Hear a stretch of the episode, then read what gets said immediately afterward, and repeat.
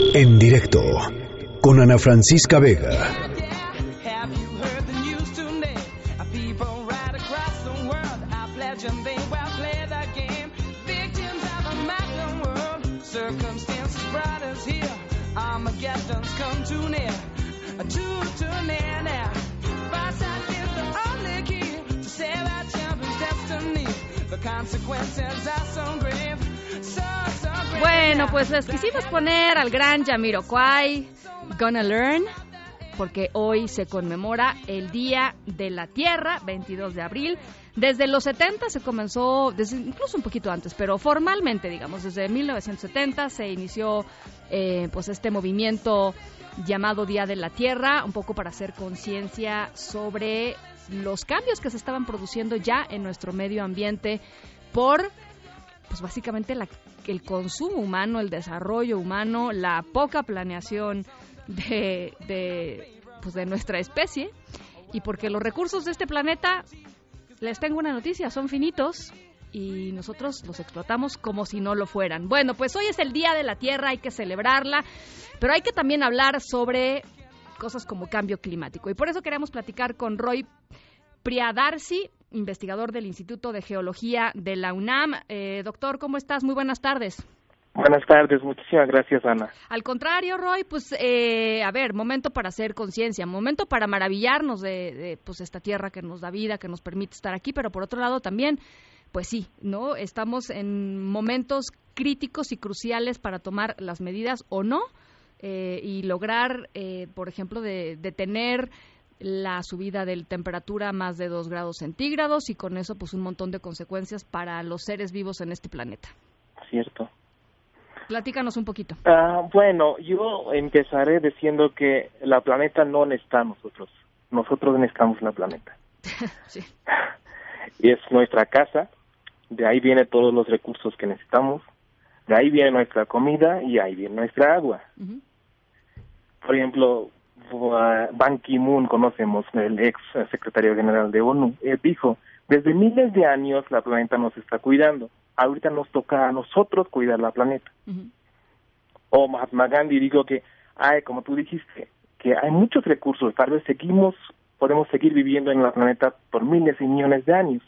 Pero tal vez esos recursos no son suficientes ante nuestra ambición entonces ajá, No, no, adelante, adelante.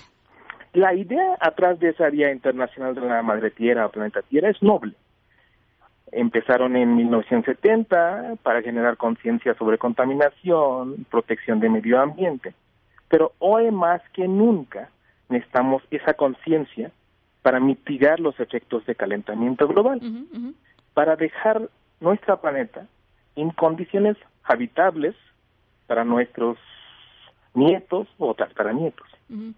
Una de las, eh, a ver, un- uno lee cosas eh, y ve cosas en, días como hoy, fotografías, por ejemplo, maravillosas, pero también hay unas noticias eh, espeluznantes. Por ejemplo, estamos en medio de una extinción masiva de especies y eh, el, el, digamos, la velocidad con la cual se están extinguiendo eh, una cantidad de especies todos los días eh, es, es muy complicada y, y tiene efectos que quizá hoy todavía ni siquiera ustedes que están en la academia y están ahí eh, los podamos entender en su cabalidad, ¿no? Comprender en su cabalidad. Bueno, el principal motor, el cambio climático que estamos hablando ahorita, tú y yo, es el cambio climático antrópica. Pero el clima siempre ha cambiado de una forma natural debido a forzamientos naturales, la geometría entre sol y tierra y el ciclo de carbono. Ahí eh, un parte uh, erupción volcánica, ¿no? Todo eso. Pero el cambio climático, cambio global o ca- calentamiento global que estamos hablando ahorita, su principal motor es hombre.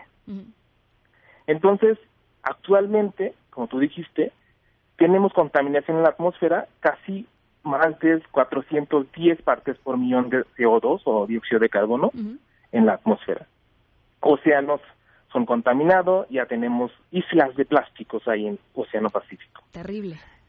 Y océano como es muy caliente, es muy, ah, muy ácido, está afectando los ecosistemas, porque los ecosistemas, esos peces y esos ah, arre- arrecifes de corales, se, se eh, necesitan con un pequeño cambio pueden sobrevivir o pueden estar muertos. Entonces, esos pequeños cambios está como mortal para ellos. Ujú. Entonces, esa 410 partes por millón de dióxido de carbono que estoy hablando, esa cantidad nunca habíamos tenido en los últimos 800 mil años. Bien. Tampoco habíamos tenido esa aceleración, esa velocidad de aumento en los últimos 800 mil años. Entonces, ¿qué está causando? Está causando ah, aumento de temperatura. Si tú comparas las temperaturas de 1880, valor preindustrial, hasta hoy, ya hemos tenido en diferentes partes del mundo un aumento de temperatura de 1 a 2 grados. ¿Eso qué causa? Tormentas cada vez, y tormentas son mucho más fuertes, o huracanes. Una parte sufre in- eh, inundación, otra parte sufre ah, sequías. Hay poca escasez de agua o poca agua. Hay una lista de países que va a sufrir de ah, día cero. Significa vamos a abrir el, el llave de agua y ya no vamos a tener agua en la, en la casa, ¿no? Entonces, es, es, es, es grave.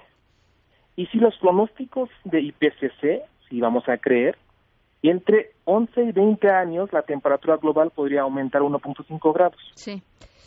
Y tal vez hasta 2050 tendremos, vamos a tener más plásticos en, océanos que peces.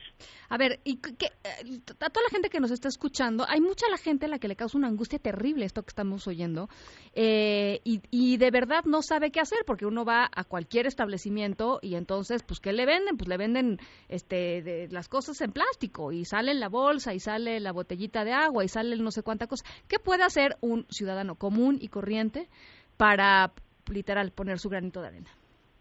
Bueno, la, ¿qué, ¿qué podemos hacer? Como que lo tenemos que empezar a mitigar, adaptarnos ante ese, ese fenómeno y, y mitigar para reducir los efectos. Yo diría, empezamos para, para reducir los consumos de plástico hasta dejar de ut- utilizar los plásticos.